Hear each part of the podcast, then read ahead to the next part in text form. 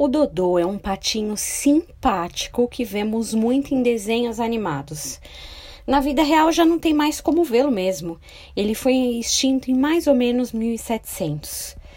Era natural das Ilhas Maurício e quando a colonização começou, logo viu seu primeiro predador mamífero acabar com a espécie. Por isso, somente em desenhos animados ou museus conseguimos achar uma réplica desse bichinho. É triste, né? Pensar que tantas espécies poderiam estar convivendo entre nós e foram extintas basicamente por ações humanas. Existem também outros tantos animais que perigam subir do mapa. Ouvimos nas escolas, nos jornais, nas revistas, por isso é tão importante equilibrar o uso do meio ambiente de forma inteligente. Tem estudiosos que até propõem que a raça humana pode também um dia ser extinta. Embora a Bíblia não fale neste conceito de extinção, ela nos assegura que viemos do pó e para o pó voltaremos. Gênesis 3:19.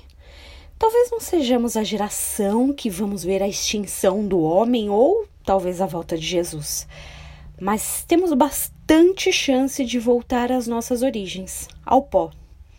A extinção de nossa vida é certa. A espécie que somos, nós, como seres únicos, desenhados de forma singular por Deus, não temos um prazo de validade eterno.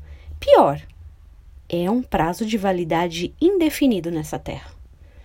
Os dos né, sumiram do mapa e são sempre lembrados com nostalgia por gente que nem os conheceu. E nós, Será que seremos lembrados por fazer alguma diferença em nossa existência? Será que daqui a algum tempo, quando já não estivermos mais aqui, as nossas obras continuarão falando?